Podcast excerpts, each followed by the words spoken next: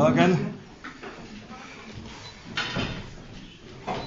Ich sehe, befinden wir uns, äh, was die Anwesenheit betrifft, in einer vorweihnachtlichen Aufgelockertheit. Äh, na gut, ich äh, werde heute Ihnen den Menschenbegriff bei Aristoteles zu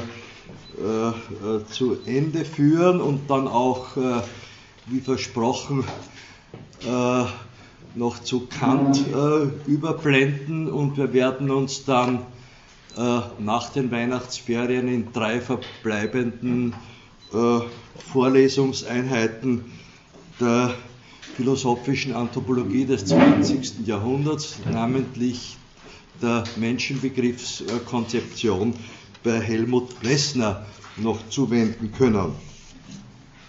Wir haben den Menschenbegriff bei Aristoteles äh, im Sinne meines Modellrasters, äh, das Sie hier äh, drüberlegen können, äh, als biopsychosoziales, mit Geist ausgestattetes Lebewesen kennengelernt. Äh, das in der Spannung von Individualität und gesellschaftlich äh, gehalten ist, namentlich in der Spannung äh, der Aussagen der Metaphysikschrift, äh, des unteilbaren Individuums als Wesensbestimmung des Menschen und der Politikschrift äh, mit der Aussage, dass diese äh, ungeteilte Individualität letztendlich nur zusammen mit anderen zu haben ist äh, des Menschen als eines, eines Lebewesens, das wie alle Lebewesen das, was es ist, aus sich selber hervorbringen muss und daher äh, zu jenem äh, in der Physik des Aristoteles vorgestellten Typ von Dingen gehört, die äh, von sich aus da sind, zum Unterschied äh, von jenen Dingen, die durch anderes hervorgebracht äh, worden sind. Und äh, dieses von sich aus daseiende Lebewesen ist mit einer Körperseele äh, ausgestattet, äh, welche sich äh, äh, in der Folge der Humanspezifizierung noch hin geistseelenhaft differenziert. Ja, was uns jetzt noch fehlt, ist, dass zu dieser Geistseelenhaftigkeit im Sinne der Humanspezifik eben auch die äh, Freiheitsausstattung gehört. Und äh, das erfahren wir bei Aristoteles in seiner nikomachischen Ethik, der ich mich heute noch äh, kurz zuwenden werde. Die äh, nikomachische Ethik äh, des Aristoteles äh, bildet gewissermaßen den Mittelpunkt äh, seiner praktischen Philosophie neben der Politikschrift. Aber zum Unterschied äh, von der Politikschrift geht es hier vor allem um die äh, Perspektive des ihm ethisch, moralisch relevanten Sinne tugendhaft verhaltenden Individuums und damit verbindet sich bei Aristoteles auch der äh, übergreifende Gedanke nach dem Guten. Äh, die nikomachische Ethik beinhaltet äh, einerseits ähnlich wie bei Platon, aber dann auf der anderen Seite doch etwas anders äh, dimensioniert, eine philosophisch begründete Theorie des guten und gelingenden Lebens. Dass das Gute etwas ist, das gelingen kann oder auch nicht, äh, weist uns darauf hin, dass äh, das Gute bei Aristoteles einen anderen Stellenwert hat als bei Platon. Während äh, Aristoteles die praktische Bedeutung des Guten betont, steht dieses bei Platon eher in einem äh, theoretischen, namentlich also erkenntnistheoretischen äh, Zusammenhang, von dem aber aus natürlich wiederum, wie wir in der Politeia des Platon ja sehen konnten, äh, die Begründung der Organisation der Polis im Lichte des Guten bedeutet. Bei Platon ist das Gute als höchstrangig angeordnete Idee gleichzeitig auch höchstrangig angeordneter Erkenntnisgegenstand. Zwar ist das äh, durchaus äh, bei Aristoteles äh, auch so, dass das Gute nur durch äh, vernunftgeleitetes Erkennen, äh, namentlich äh, durch das Erkennen auf der Ebene der Geistseele zu erlangen ist, aber vor allem ist das Gute für Aristoteles etwas, was es im Rahmen einer vernünftig strukturierten äh, Praxis zu verstehen äh, und tätig zu realisieren gilt. Diese praktische Tätigkeit ist äh, für Aristoteles eine, ja, eine Art Kunst, möchte ich sagen, die es ermöglicht, das Gute im Rahmen eines geglückten Lebens zu verwirklichen. Im Grunde genommen ist äh, das Gute identisch mit der das Gute realisierenden Tätigkeit bei Aristoteles. Und dementsprechend unterscheidet Aristoteles äh, in seiner nikomachischen Ethik zwei Arten von Tätigkeit. Erstens einmal Tätigkeiten, die zu Resultaten führen, die letztendlich von der Tätigkeit abgetrennt werden können. Was ist das? Das sind Tätigkeiten, die in der Herz, ihr Ziel in der Herstellung von Dingen beziehungsweise von bestimmten Werken haben. Das ist im Übrigen ja auch äh, ein Gedanke, den Marx im Kapital besonders betont hat, weil er äh, und auch in, seiner, in, in seinen Frühschriften äh, in der Entfremdungstheorie, wo für Marx äh, Entfremdung letztendlich darin besteht, dass in einer kapitalistisch organisierten Gesellschaft dass der Arbeitende, also der das Produkt hervorbringende Mensch, äh, radikal vom Produkt seiner Tätigkeit getrennt wird, beziehungsweise, wie Marx betont, äh, von demselben enteignet wird.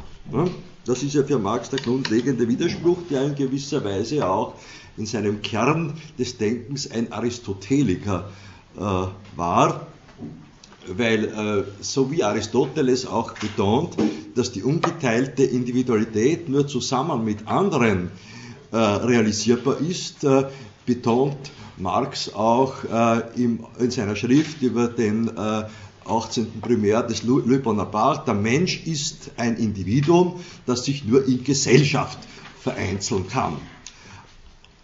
Aber wie diese äh, äh, äh, gesellschaftliche Vereinzelung vor dem Hintergrund äh, einer äh, kapitalistischen Ökonomie strukturiert ist, ne, das hat dann Marx relativ ausführlich im Kapital ausgeführt. Aber damit werden wir uns im Moment nicht beschäftigen.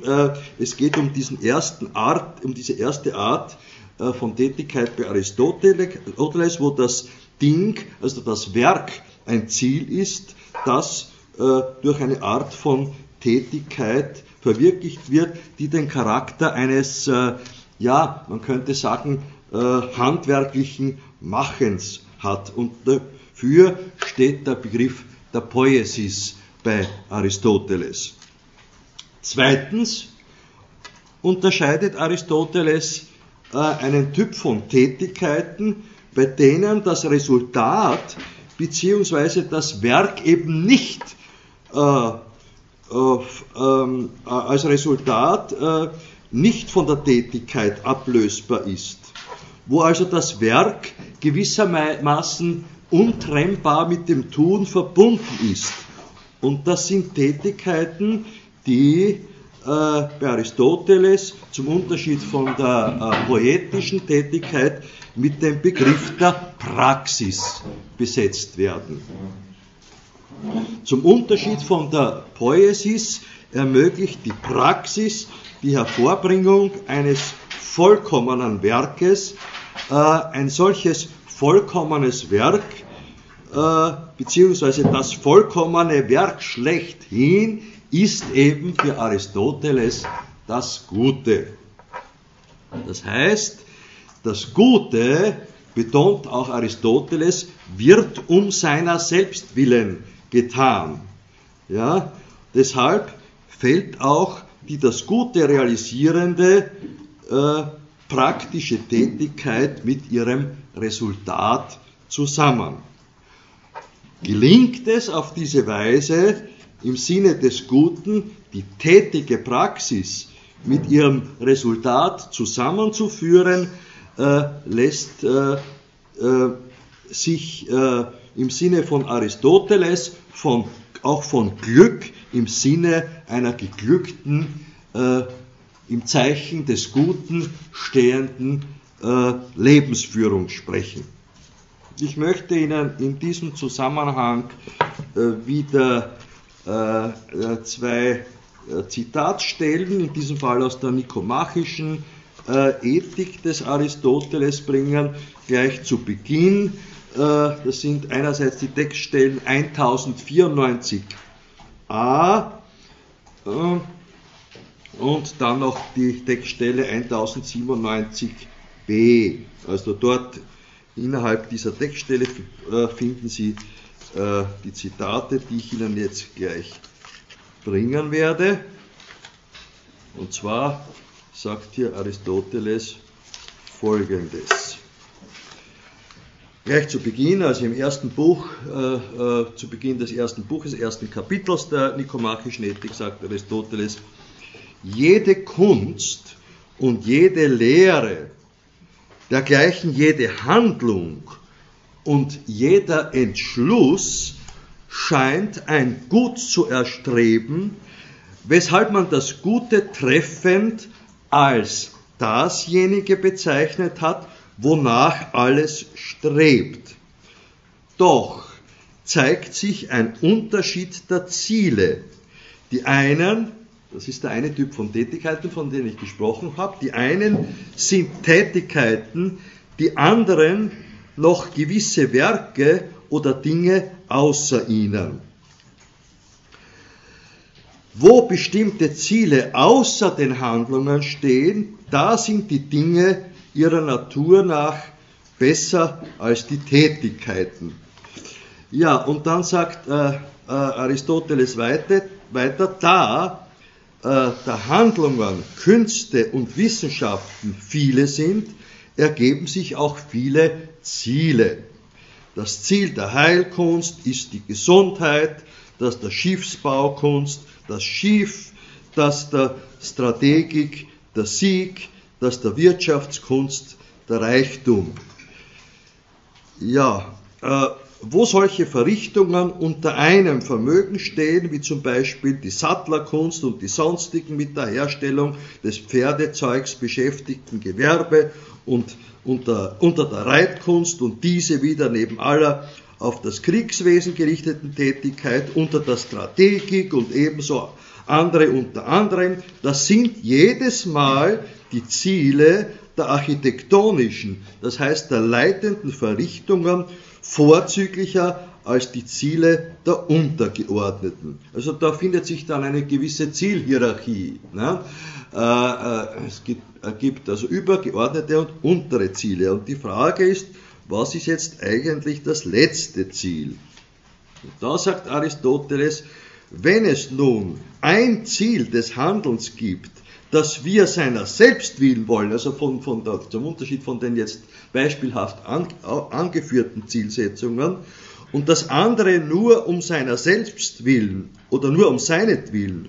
Und wenn wir nicht alles wegen eines anderen uns zum Zwecke setzen, dann, denn da ginge die Sache ins Unendliche fort, äh, und das menschliche Begehren wäre leer und eitel, ein sehr aktuelles Thema. Ne? Äh, welche Zielsetzungen haben wir heute?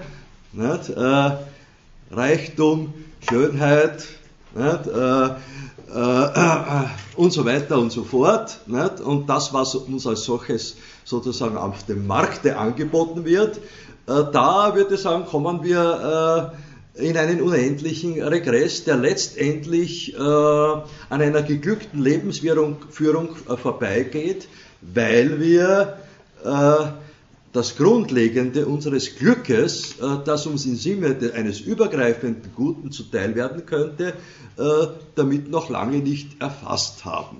Ne? Also fast eine vorweihnachtliche, vorweihnachtlich einsatzbare äh, Argumentation des Aristoteles finden wir hier in der nikomachischen Ethik. Ja, äh, äh, also noch einmal, wenn es nun ein, ein, Ziel des Handelns gibt, das wir seiner selbst wegen wollen und das andere um, um, nur um seinetwillen und wenn wir nicht um alles wegen eines anderen uns zum Zwecke setzen, denn da ginge die Sache ins Unendliche fort und das menschliche Begehren wäre leer und eitel, so muss ein solches Ziel offenbar das Gute und das Beste sein. Ja, und jetzt äh, äh, gehe ich äh, äh, ein, ein, Stück weiter. Äh, hier kommt Aristoteles dann zum Kern seiner Aussage, also bei der Textstelle 1097b. Äh, das vollendet Gute muss sich selbst genügen. Wir verstehen darunter ein Genügen nicht bloß für den Einzelnen, der für sich lebt, also im Sinne der individualisierten äh, äh, marktlogisch strukturierten äh, warenwirtschaftlichen Realisierungsformen, nicht, würden wir heute so sagen. Äh, also nicht bloß für den Einzelnen, der für sich lebt, sondern auch für seine Eltern, Kinder, Frau, Freunde und Mitbürger überhaupt. Da der Mensch von Natur für staatliche Gemeinschaft bestimmt ist. Also da kommt das Motiv der Politikschrift äh, äh, auch zum Zug. Das heißt also, genau, also äh, hier sehen wir eine gewisse Querverbindung. Ja? In der Politikschrift betont Aristoteles also, dass äh, äh, der Einzelne, äh, das einzelne Individuum in seiner Unteilbarkeit darauf angewiesen ist, sein Leben zusammen mit anderen zu führen. Und hier wird das im, vor dem Hintergrund der Ethik noch einmal betont im Sinne der Orientierung äh, auf ein im Sinne des äh, Guten zu verstehendes Glück, das es zu, zu erlangen gilt. Ja, und er sagt hier dann weiter, als sich selbst genügend gilt uns demnach das, was für sich allein das Leben begehrenswert macht, so dass es keines weiteren bedarf. Und hier finden wir auch also äh, äh, den Gedanken, äh, jenen äh, allgemein übergreifenden äh, Gedanken, den wir bei Aristoteles auch in seiner Metaphysik äh, Method, in methodischer Hinsicht vorstellig gemacht gesehen haben, nämlich es geht um das Wesentliche, es geht ums Eingemachte. Und das, da muss, müssen wir ein Prinzip auffinden, das äh, um seiner selbst willen äh, äh, bestehen kann, das nicht mehr durch weiteres untermauerbar oder begründbar sein äh, muss. Und das gilt natürlich auch äh, für die praktische Philosophie und Ethik. Also für etwas derartiges aber halten wir, sagt Aristoteles, die Glückseligkeit ja für das Allerbegehrenswerteste, ohne dass sie mit anderem, was man auch begehrt, von gleicher Art wäre. Denn wäre sie das, so würde sie offenbar durch den Hinzutritt des kleinsten Gutes noch in höherem Grade begehrenswert werden, da das Hinzugefügte ein Mehr des Guten bedeutet und das größte Gut auch naturgemäß immer mehr begehrt wird. Also, sagt Aristoteles schlussfolgernd, die Glückseligkeit stellt sich dar als ein vollendetes und in sich selbst genügendes, da sie das Endziel allen Handelns ist. Ja, dieses äh, und äh, das Beste, das hier angepeilt wird, äh, äh im Sinne des allgemein übergreifenden Guten, das äh, letztendlich das Glück gewährleistet, findet sich bei Aristoteles äh, in der Eudaimonie. Also das ist das vom Geist, vom Guten, vom vernünftigen Guten beseelte Glück. Das Glück, das heißt die im Zeichen des vernünftigen Guten stehende, geglückte Lebensführung ist für Aristoteles nur dann realisierbar, wenn menschliche Individuen im Sinne der, Geist, äh, ihrer der Geistseele entsprechenden Vernunft imstande sind, das, was sie sind, äh, und das, was sie auch leben, tätig leben, unter Einsatz ihres freien Willens aus sich selber hervorzubringen imstande sind. Äh, und die Perspektive, äh, etwas beziehungsweise das, was man ist, aus sich selber hervorbringen zu können, wurde bei Aristoteles ja in der Physik ins Spiel gebracht, nämlich weil ja auch Lebewesen wie alle anderen sind äh, aber jetzt geht es äh, um die Humanspezifizierung. Nun, äh, wir Menschen sind eben für Aristoteles Lebewesen, die mit Geist und Vernunft ausgestattet sind. Und auf dieser Geistesausstattung beruht nun auch die Freiheit als Humanspezifikum.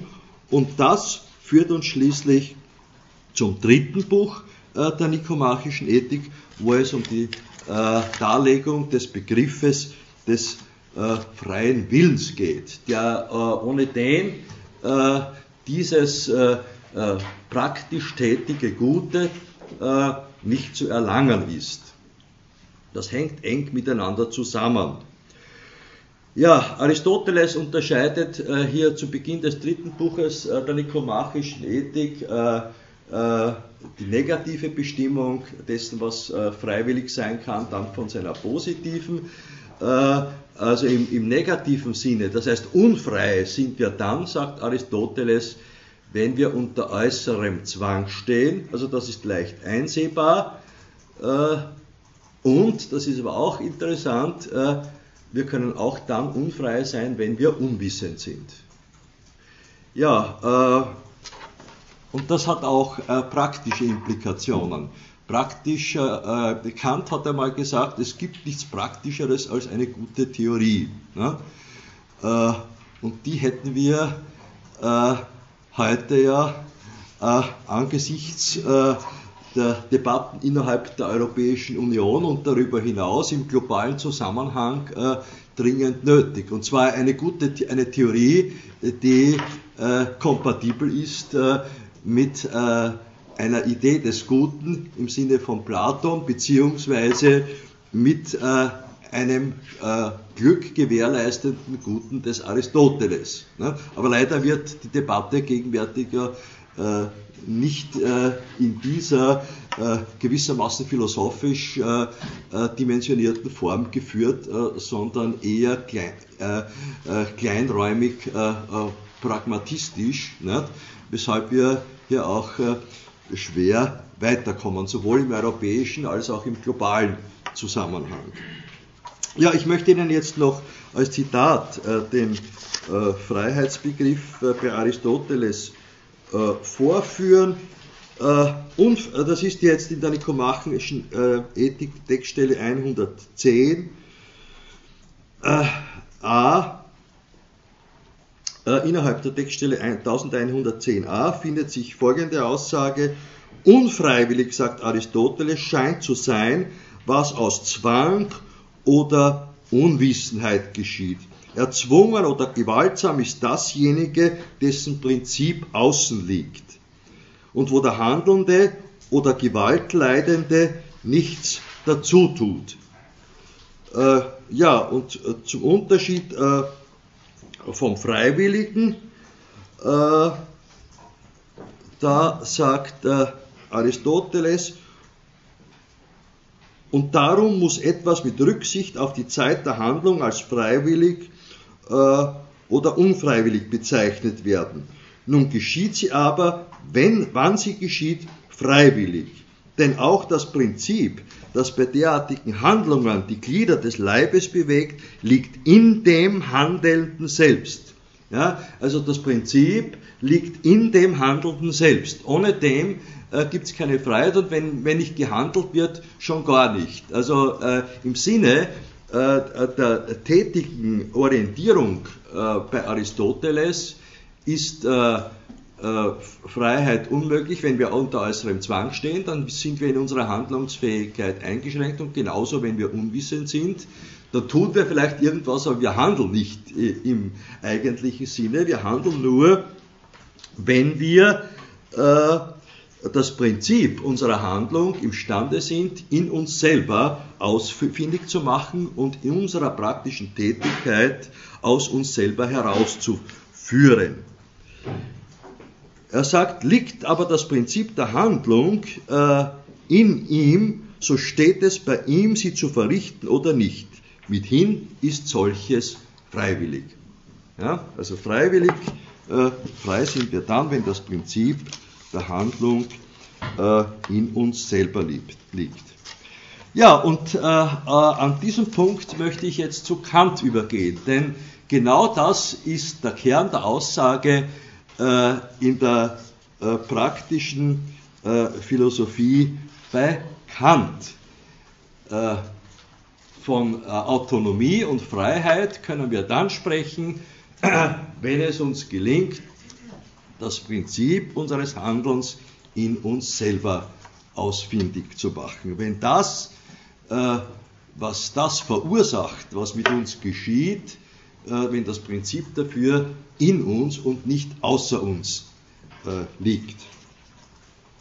Ich äh, äh, äh, möchte aber zunächst einmal überhaupt ein bisschen noch ausholen, was also den, den Menschenbegriff bei Kant in seiner Gesamtheit betrifft, beziehungsweise noch ein Stück weiter ausholend, äh, was äh, äh, seinen Philosophiebegriff betrifft. Und ich bitte Sie, sich zu erinnern, was ich zu Beginn der Vorlesung zum Begriff der Philosophie ausgeführt habe, nämlich, dass wir Philosophie dreidimensional äh, fassen können, nämlich als Allgemeinwissenschaft, als äh, Orientierungswissenschaft und als allgemeine Wissenschaft vom Menschen. Und äh, Kants Philosophie beinhaltet alle drei Dimensionen dieser genannten, die letztendlich äh, äh, äh auch äh, in seiner Fragestellung auf den Menschenbegriff hinauslaufen. Kants Denken steht dabei vor dem Hintergrund der neuzeitlichen Wissenschaft, die ihrerseits wiederum in äh, einem untrennbaren Zusammenhang mit einem auf Kausalität und Gesetzmäßigkeit beruhenden Weltverständnis beruht. Ja, diese äh, auf Kausalität und Gesetzmäßigkeit abgestellte Perspektive des neuzeitlichen Wissens ist äh, für Kant ausschlaggebend. Und zwar sowohl hinsichtlich seiner theoretischen als auch hinsichtlich seiner praktischen Philosophie. Denn wenn unsere Welt, so überlegt Kant, kausal geordnet ist, dann kann sich auch der Mensch dieser kausalen Ordnung nicht entziehen. Daraus aber ergibt sich für Kant äh, ein Problem. Äh, und zwar welches Problem? Nämlich, äh, wenn es so ist, dass wir im Sinne der neuzeitlichen Wissenschaft eine durchgehende kausale äh, Geordnetheit unserer Welt annehmen müssen, äh, wo bleibt dann äh, der Ort oder überhaupt der Platz gewissermaßen für unsere Freiheit.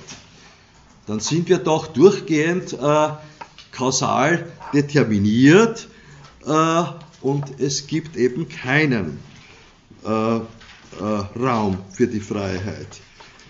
Äh, auf der anderen Seite, wenn es äh, so ist, dass wir im Sinne des Aristoteles, nicht, also das sagt Kant nicht so, aber ich sage das, also das ist bekannt impliziert, dieser Gedanke, nicht, äh, also der mit dem Aristotelischen kompatibel ist in der nikomachischen Ethik, wenn wir äh, die Möglichkeit eines freien Willens annehmen wollen oder müssen, dann scheint die kausale Ordnung in Frage gestellt und durchlöchert und damit können wir sie überhaupt vergessen.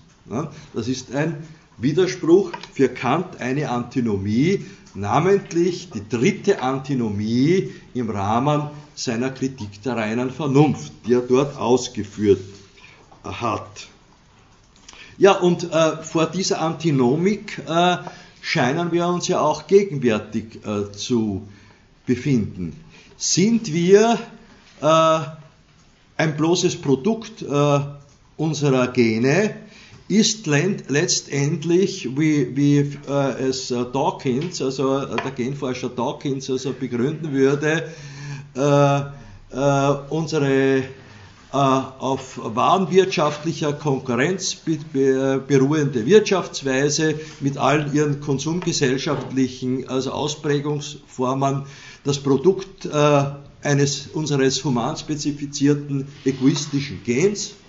Ja, das egoistische Gen ist also ein, ein Text äh, von äh, Dawkins, nicht, äh, den er vor einigen Jahren, äh, fast schon 20 Jahren geschrieben hat. Nicht? Oder äh, sind wir, äh, wie Gerhard Roth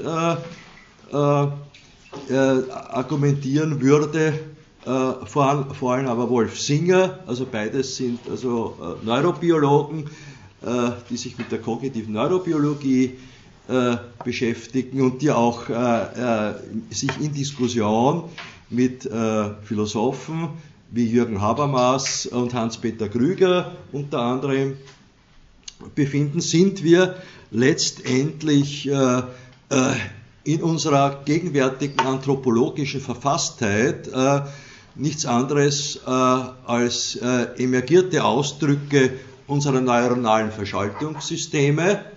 Ja, äh, äh, es gab ja die bekannten Experimente von äh, Libet, ich habe sie vielleicht schon einmal angesprochen im Rahmen dieser Vorlesung, wo es darum ging, dass Versuchspersonen gebeten wurden, bekannt zu geben, also den Zeitpunkt durch ein Zeichen bekannt zu geben, wann, sobald sie sich entschlossen haben, ihren Arm zu heben. Ja, und sie waren gleichzeitig auch äh, äh, verschaltet, also mit, äh, mit, also ihr Gehirn war verschaltet äh, und äh, es war computerisiert, feststellbar, was im Gehirn ablief. Äh, das ist so gleichzeitig auch eine, eine mit Vorsicht zu genießende Aussage, denn wie können wir das feststellen, was in unserem Gehirn abläuft? Ne? Äh, nach neuester Erkenntnis äh, äh, prozessiert unser Gehirn ständig. Ne? Das Gehirn ist sozusagen, die, die, die neuronalen Verschaltungen funktionieren im Sinne einer ständig, also prozessierenden, prozessierenden, prozessierenden selbstorganisierenden Struktur. Ne? Ja, und jedenfalls das Experiment sollte aber so angelegt sein oder war so angelegt, dass zu, zu einem äh, zu dem Zeitpunkt, wo man den Eindruck hatte, jetzt entschließe ich, mich meinen Arm zu heben, äh, die Funktionstaste oder was immer auch äh, blitzschnell betätigen sollte. Das war ziemlich also exakt, also machbar, da ging es um Hundertstel Sekunden. Kurzum gesagt, die Feststellung, die dann bei Libet aus der Auswertung des Experiments resultierte, war die, dass die neuronalen Verschaltungen, äh, die äh, ähm, mit dem Heben des Armes zusammenhängen und auch äh, mit offensichtlich unserer Willensbekundung, dass diese neuronalen Verschaltungen schon etwa vier bis fünf Hundertstel Sekunden erfolgen, bevor wir überhaupt das Zeichen äh, geben, dass wir uns jetzt entschlossen haben, den Arm überhaupt heben zu wollen. Äh, das äh, hat Libet mit dem Begriff des Bereitschaftspotenzials besetzt. Er sagt also, unser, unsere neuronalen Verschaltungen, Verschaltungsmuster beinhalten für unsere Willenskundgebungen äh, der Willenskundgebung vorausgesetzte Bereitschaftspotenziale oder unterm Strich gesagt, unser Hirn sagt uns, was wir zu wollen haben und wir führen nur mit unserem freien Willen das aus, was unser Gehirn uns in einem durchaus also biologisch deterministischen Sinne anschafft. Ja? Äh, nun, rein von der experimentellen Anordnung ist dieses Experiment äh, auch äh, kritisiert und in Frage gestellt worden, weil ja, äh, und zwar mit folgenden Argumenten, weil ja anzunehmen ist, dass die Versuchspersonen äh, auf das Experiment vorbereitet worden sind. Nicht? Und äh, nicht äh, irgendwo mit einem Handgriff nicht, äh, äh, äh, oder durch einen polizeilichen Akt nicht, mit Handschellen plötzlich sich in einem Saal fund, äh, befunden haben, wo sie das Experiment mit vorgehaltener Pistole durchzuführen hatten, sondern das Experiment war vorbereitet, wie jedes Experiment, und natürlich kann man annehmen, dass die sozialen, sozialen Interaktionen im Zuge der Experimentvorbereitungen äh, zu jenen neuronalen Verschaltungen äh, geführt haben, die das äh, beinhalten, was bei Libeters Bereitschaftspotenzial bedeutet. Ja. Ja, ich habe das nur ausgeführt, äh, äh, um darzulegen, dass dieses Problem, das Kant in der dritten Antinomie hat, ja heute immer noch auftaucht. Obwohl er uns Kant eine Lösung angeboten hat für seine Antinomie, nämlich, dass äh, offensichtlich Kausalität und Freiheit äh, einander widersprechen. Das ist äh, zunächst einmal der Gedanke der Autonomie, weil die These, äh, die Kant hier äh, äh, uns vorführt, ist die, dass er sagt, Kausalität nach Gesetzen der Natur ist äh,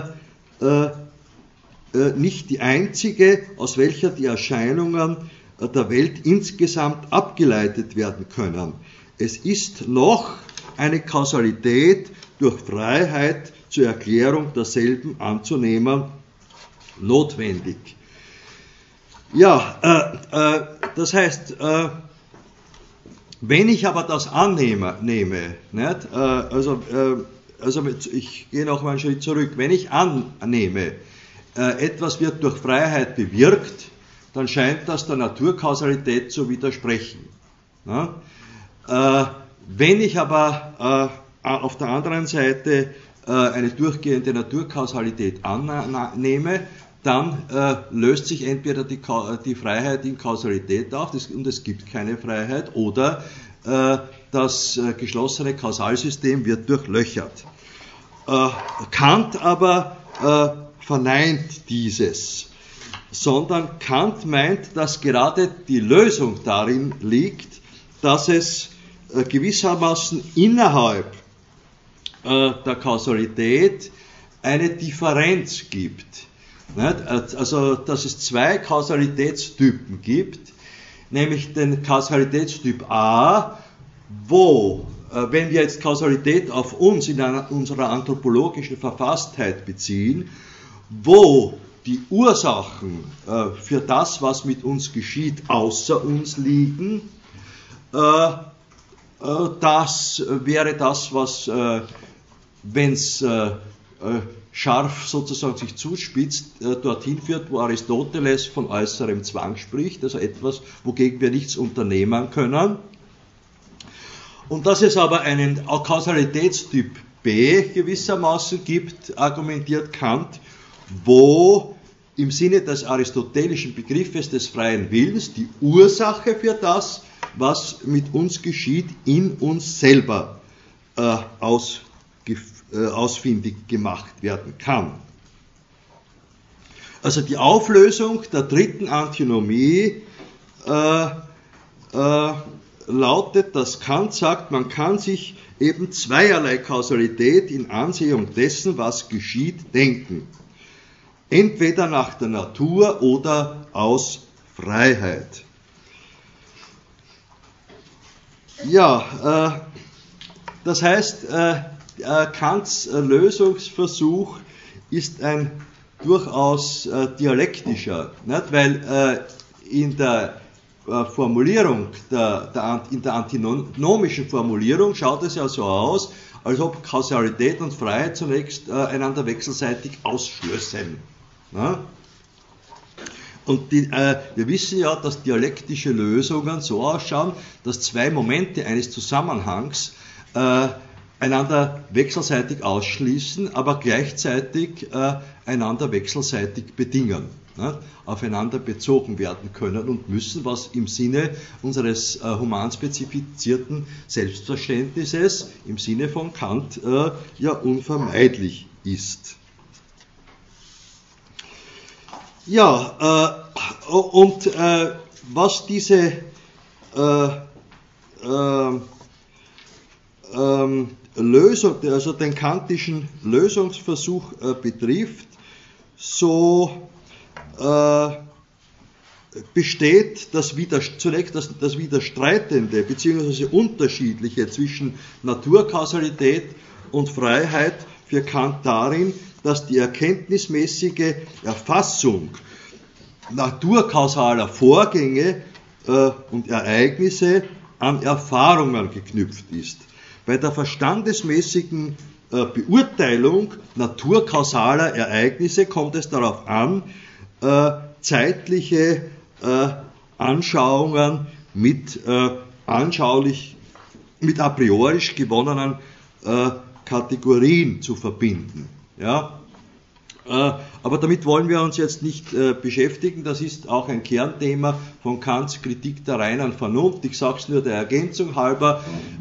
Kant hat ja seine Position so gefunden, dass er äh, sich mit zwei auch einander widerstreitenden Grundpositionen äh, der philosophiegeschichtlich gelagerten äh, Systeme vor ihm auseinandergesetzt hat, nämlich mit dem von Descartes gewissermaßen ausgehenden Rationalismus, wo ausschließlich auf das reine Denken fokussiert wird und auf der anderen Seite äh, dem äh, Empirismus, Empirismus bzw. Sensualismus, wo äh, äh,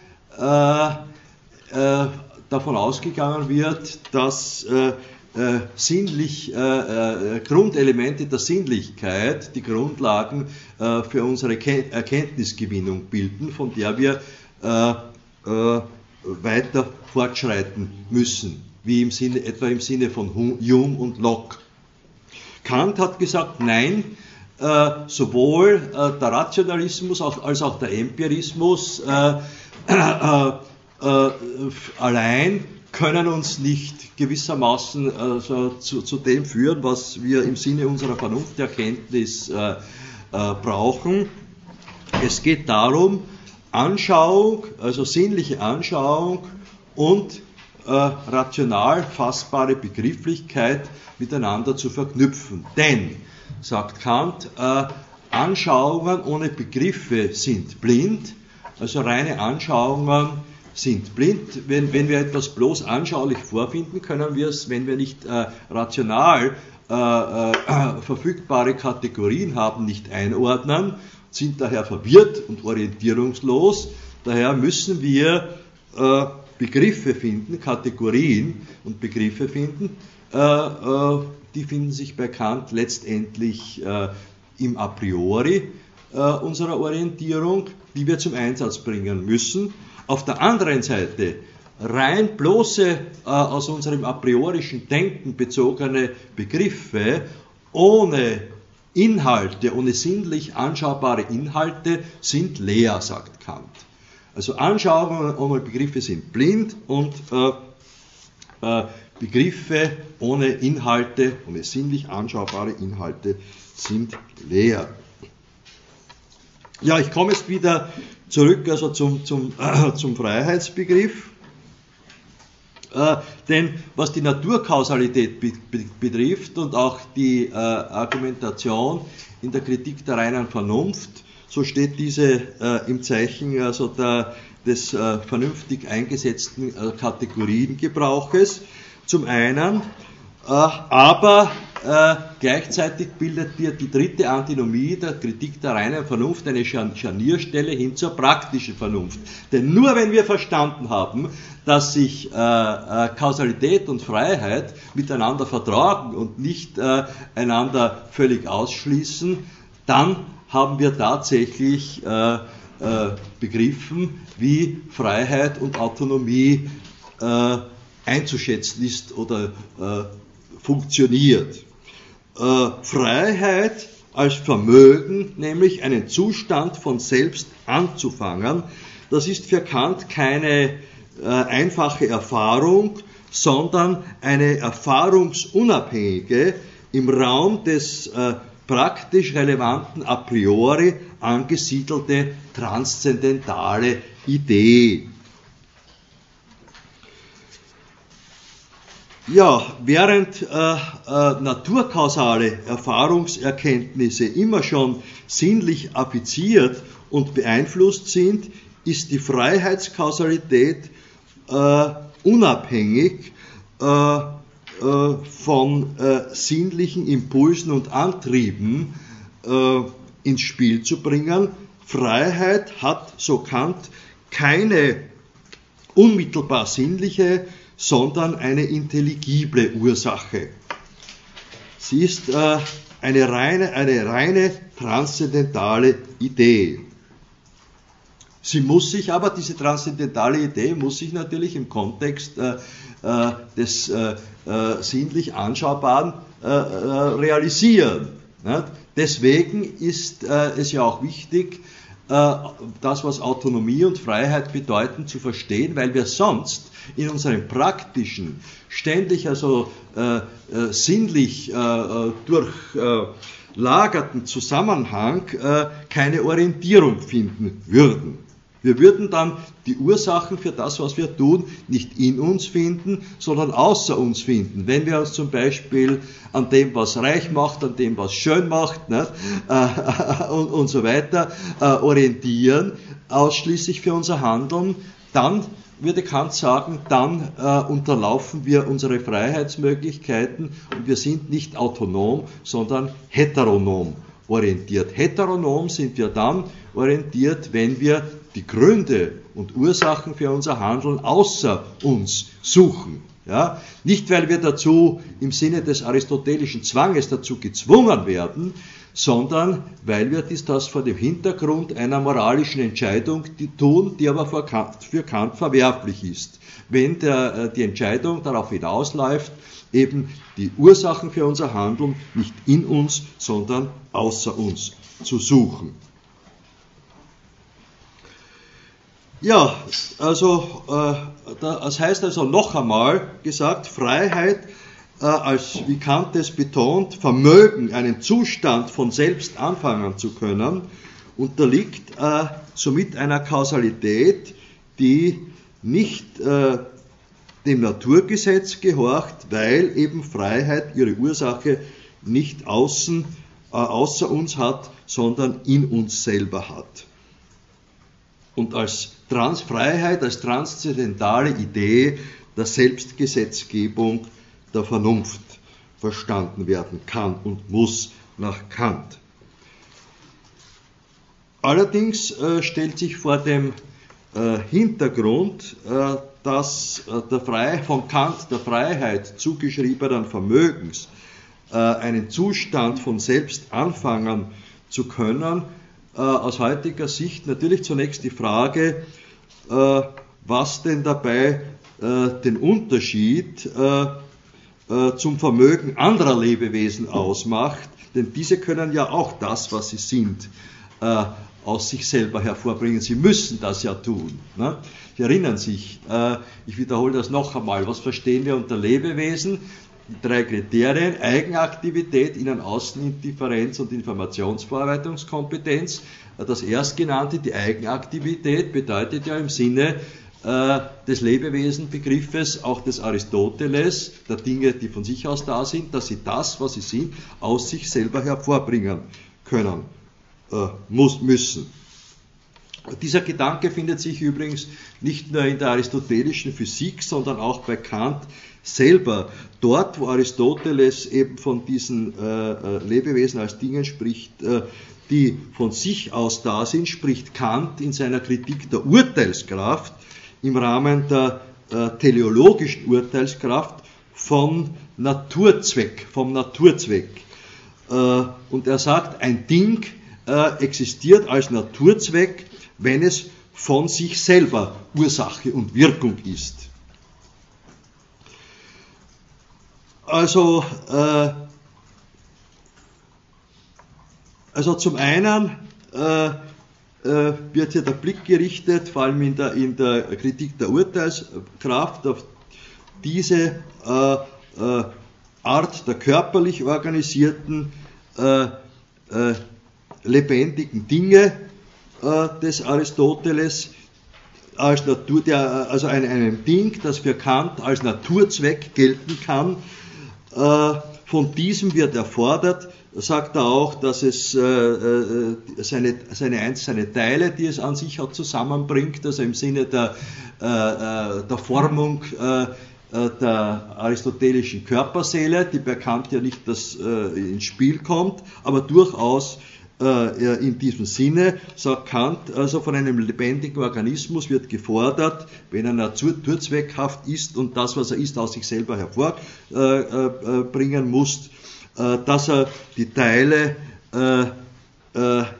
also dass sich die Teile desselben äh, insgesamt wechselseitig aus eigener Kausalität hervorbringen lassen. Und da würden die äh, äh, kognitiven Neurobiologen sagen, ja klar, nicht, also äh, äh, das Gehirn ist unser Zentralorgan, nicht, also das äh, dieser Hervorbringung unterliegt nicht, und daher wird durch das Gehirn alles weitere geregelt. Aber so einfach scheint uns die Sache nicht zu, zu sein, denn zum einen entspricht die selbstzweckhafte Selbsthervorbringung äh, natürlich dem, was von uns Menschen äh, als Lebewesen erwartet wird, aber zum Unterschied von Tieren sind wir uns, und so argumentiert auch Kant, äh, unserer Selbstzweckhaftigkeit bewusst. Ja? Äh, diese äh, Bewusstheit beziehungsweise Intellig äh, Intelligibilität äh, hat äh, äh, mit der Möglichkeit, wie sie der Freiheit eben spezifisch im Sinne von Kant zukommt, zu tun, nämlich einen Zustand äh, von selbst anfangen zu können, und zwar einen Zustand bewusst von sich äh, anfangen zu können. Und vor diesem Hintergrund äh, unterscheidet sich auch der freie Wille äh, äh, vom rein biologischen Antrieb. Und in diesem Sinne sagt Kant zu Beginn des äh, dritten Abschnittes äh, seiner Kritik der praktischen Vernunft und mit diesem äh, Zitat möchte ich fürs heutige schließen. Das ist die Textstelle äh, BA 9798 in der Kritik der praktischen äh, Vernunft.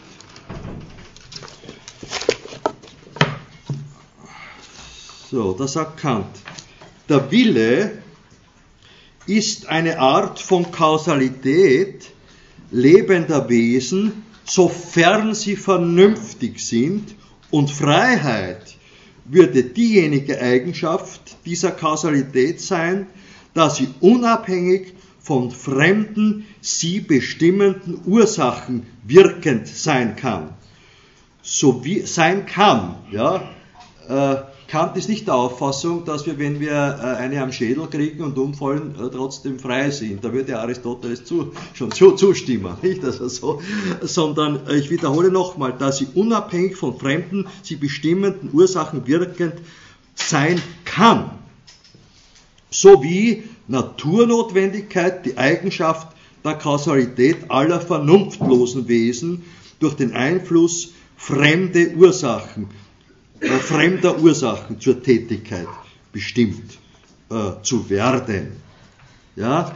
Also das ist das Entscheidende. Ja? fremd verursacht oder selbst verursacht. Äh, natürlich äh, ist es heute ein Gegenstand äh, auch der philosophischen Debatte zwischen Philosophen und Neurobiologen. Sind wir tatsächlich der Selbstverursachung fähig oder sind wir durch neuronale Verschaltungen oder gar durch unsere Gene in allem das, was wir, in all dem, was wir tun und denken, verursacht? Ja, ich möchte diese Frage äh, äh, zunächst einmal äh, ja nicht ganz offen lassen. Ich bin der Meinung, dass wir sehr wohl selbst verursacht sind, aber ich glaube, äh, dass sich äh, dieser Gedanke noch besser äh, anhand jenes Menschenbegriffes darlegen lässt, den uns Helmut Plessner bietet in seiner philosophischen Anthropologie. aber den werde ich Ihnen dann erst nach den Weihnachtsferien äh, nahe bringen können. Äh, fürs heutige aber möchte ich mit meinen Ausführungen schließen, sofern nicht äh, Fragen noch aufgedacht sind. Bitte schön. Ähm, dieses Bewusstsein des Zustands, wie kann man das denken? Weil wenn man die Teile selbst auch hervorbringt, würde das heißen, dass ich jetzt als Mensch mir selbst das Nein, das ist der, der, der Organismus sozusagen, bringt seine Teile aus sich selber hervor, aber da müsste man differenzieren, nicht jeder Teil, also äh, der äh, äh, selber hervorgebracht wird, muss Gegenstand des Bewusstseins sein. Ne? Also unsere Leberfunktion ist erst dann Gegenstand, wird dann zum Gegenstand des Bewusstseins, nicht, äh, äh, wenn es zu äh, krankhaften sozusagen Symptomen kommt, nicht, oder wenn, äh, äh, also das ist, äh, und das ist auch nicht das, worum es geht, sondern die, dieses Bewusstmachen unserer Zuständlichkeit hat die hauptsächliche Orientierung äh, für Kant darin, dass äh, also in, in Fragezusammenhängen, wo es darum geht, unsere Autonomie zu bewahren. Ja? Äh, und das heißt aber nicht, dass wir autonom sind, heißt nicht, dass wir da und dort auch im Rahmen unserer Autonomie gewissermaßen naturkausal, auch biologisch naturkausal wirkenden Vorgängen unterworfen sind, ja, die auch wenn wir sie uns äh, sie bewusst äh, machen, ja nicht durchgehend willentlich steuern können. Ja? Aber man darf dabei nicht vergessen, dass Probleme äh, der Moral und Ethik, die ja den äh, Kontext der praktischen Philosophie von Kant bilden, äh, ja Probleme sind, äh, die wir im, im Zusammenhang mit anderen haben. Wären wir völlig auf uns allein gestellt, nicht, was ja tatsächlich nicht möglich ist, ne, äh, dann äh, äh, bedürften wir keiner Moral und Ethik. Ne? Also Moral und Ethik haben, stehen vor dem Hintergrund des Zusammenlebens mit anderen, auch im Sinne des Aristoteles, und das ist ja auch bei Kant in seiner Ethik implizit, wenn er zum Beispiel im zweiten, in der zweiten Formulierung seiner Maximen des kategorischen Imperativ sagt, äh, handle, äh, also sinngemäß handle äh, immer so, dass du äh, deine eigene Person mit eingeschlossen niemanden zum bloßen Mittel deiner Zwecke gebrauchest, ja, zum bloßen Mittel deiner Zwecke gebrauchest. Ne? Da, steht, da steht, steckt die äh, soziale Implikation äh, sehr deutlich drinnen. Ne? Weniger leicht zu sehen ist äh, äh, also äh, die erste Maximenformulierung, nicht, die sinngemäß lautet, äh, handle äh, jeweils so, dass die Maxime deines Handelns, also das Prinzip, das du deinem Handeln unterstellst, zum, unterstellst, zum allgemeinen Gesetz werden könnte. Ja? Man vereinfacht äh, nicht, äh, gesagt, nicht, steckt ja nicht implizit, äh, äh, äh, diese hausbackene Formulierung nicht, lässt sich einbauen. Du nicht, also was du nicht willst, nicht, dass man dir tut, das füge auch keinem anderen zu. Nicht? aber natürlich ist der Rahmen dieser Formulierung wesentlich weiter. Aber der soziale Zusammenhang ist ja stets sozusagen impliziert bei Kant. Bitte. Haben die Neurobiologen nachweisen können, dass das Gehirn mehr oder weniger dezentral funktioniert? Also ja, das ja, das gilt heute als nachgewiesen. Man hat früher angenommen, es gibt äh, im Gehirn gewissermaßen äh, eine Schaltzentrale, die gibt es nicht. Würde das Konzept des freien Willens so eine zentrale Stelle implizit zumindest voraussetzen? Was würde es voraussetzen? Würde der freie Wille, das ja. Konzept des freien Willens, ja. nicht eine so eine zentrale Stelle voraussetzen? Äh, nicht unbedingt, nicht? weil äh, äh, äh der, der, der, äh, Freiwilligkeit bedeutet, dass, weil wir auch bei, in der Selbstorganisation muss es ja sozusagen zu effizienten Ergebnissen kommen. Nicht? Äh, ein äh, äh nicht effizient selbstorganisiertes Gehirn nicht? Äh, führt äh, zu körperlichen und psychischen Defizienzen. Nicht? Äh, und analog dazu lässt sich auch der Autonomiebegriff denken. Nicht? Wenn wir uns sozusagen, also Heteronom, würde Kant sagen, sind wir dann, wenn wir nicht äh, effizient selbst organisiert sind, nämlich in der Form, dass letztendlich äh, äh, die Gründe für unser Handeln als Individuen nicht, äh, in uns selber gefunden werden können. Ja? Könnte man das vielleicht auch so betrachten, also ich, ich zumindest würde es so sehen, dass Freiheit jetzt nicht grundsätzlich als solche angenommen werden kann, sondern dass das ein, ein Entwicklungsprozess ist. Ja? Weil grundsätzlich, wenn der Mensch auf die Welt kommt, ist er ja. von außen gesteuert und, und abhängig. Also ja. er, er, er, lernt Prozesse nicht äh, freiwillig, sondern die ihm von außen quasi äh, zugeführt werden. Ja. Und ab einem gewissen Zeitpunkt beginnt er, auto, sich immer mehr, äh, beginnt er immer mehr autonom zu werden und auch ja. fähig, äh, aufgrund dieser, dieser Entwicklung dann auch seine Freiheit zu entwickeln. Ja. Das heißt also, dass die nicht grundsätzlich vorhanden ist, sondern ein, ein, ein ja. Prozess. Ne? Ja. Ich weiß nicht, ob alle das, äh, die Wortmeldung jetzt verstanden haben hinten, dass die Kollegin äh, weist darauf hin, dass man äh, gegebenenfalls Freiheit äh, als äh, Entwicklungsproblem zu sehen hat und sowohl phylogenetisch als auch ontogenetisch betrachtet, namentlich ontogenetisch. Also dass wir nicht äh, mit unserer Freiheit auf die Welt kommen. Für Kant war das noch kein Thema. Ja? Äh, aber heute ist das äh, ein Thema, aber das widerspricht nicht Kant. Ja? Also die, für Kant ist Freiheit eine transzendentale Idee, aber natürlich geht es auch für Kant äh, darum, dass diese transzendentale Idee, wenn wir uns tatsächlich moralisch verhalten wollen, äh, äh, verwirklicht werden muss. Und zu dieser Verwirklichung äh, müssen wir heute die Entwicklungsdimension sozusagen dazufügen und uns auch fragen können, unter, unter welchen äh, Bedingungen äh, lässt sich Autonomie bilden. Ja?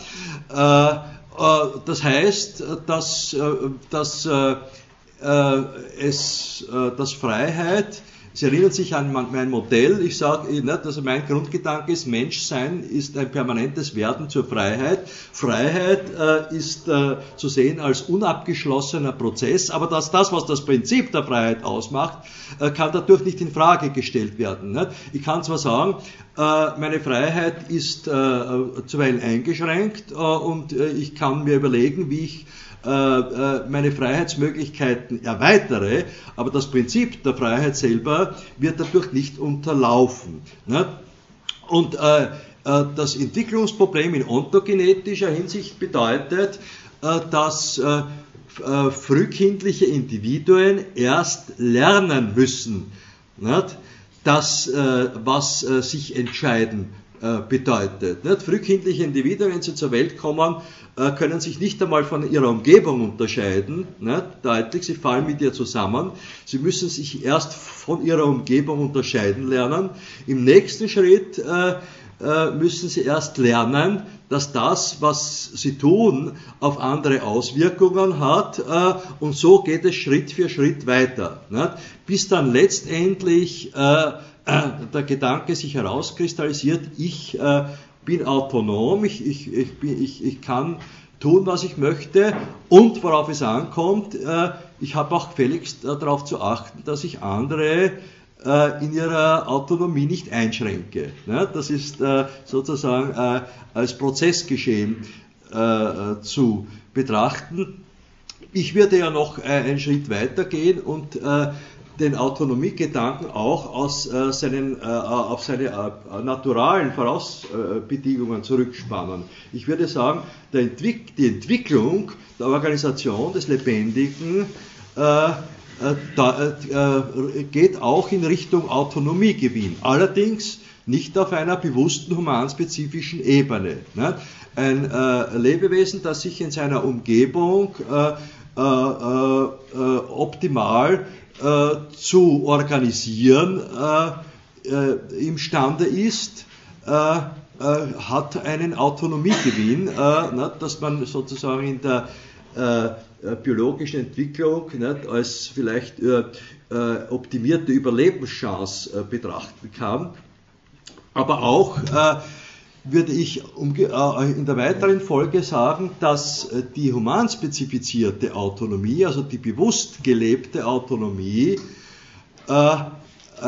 die hauptsächliche Überlebenschance uns bietet.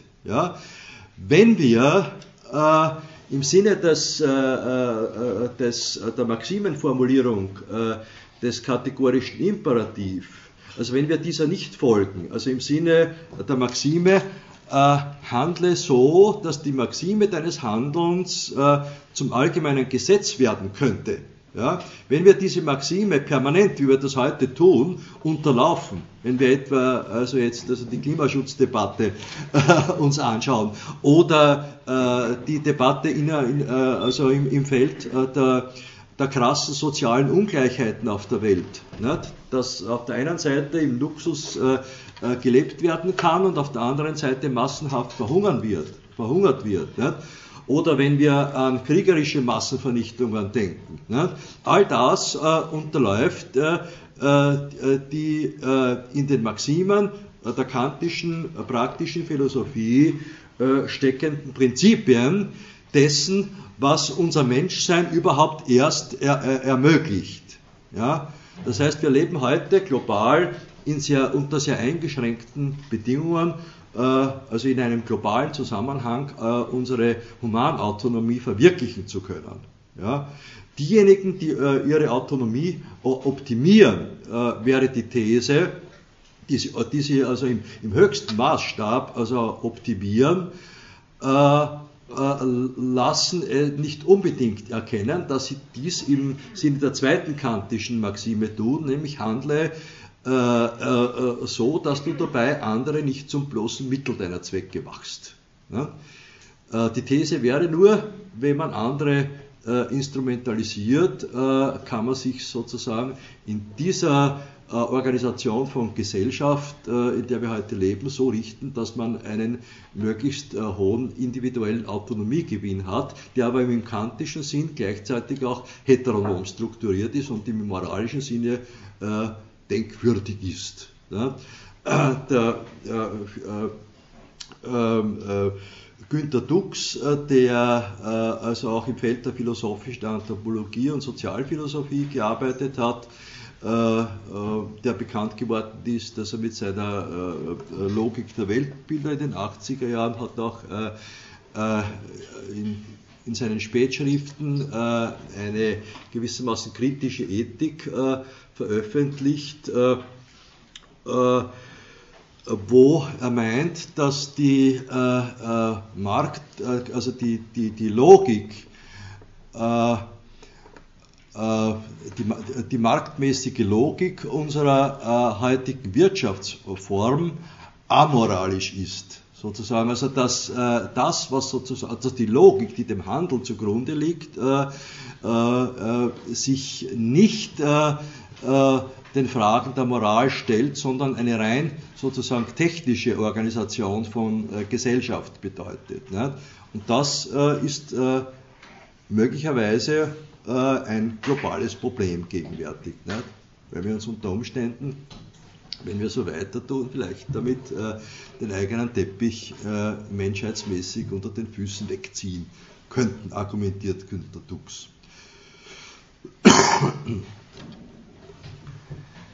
Gut, äh, wenn also keine weiteren Fragen heute mehr sind, dann darf ich für heute schließen. Ich wünsche Ihnen gleichzeitig äh, schöne Weihnachtsferien und äh, ein im Sinne des Letztgesagten vielleicht einordne, eine, eine im Sinne des Letztgesagten einordnbare festliche Stimmung und einen guten Übergang auch ins neue Jahr. Gut, Dankeschön.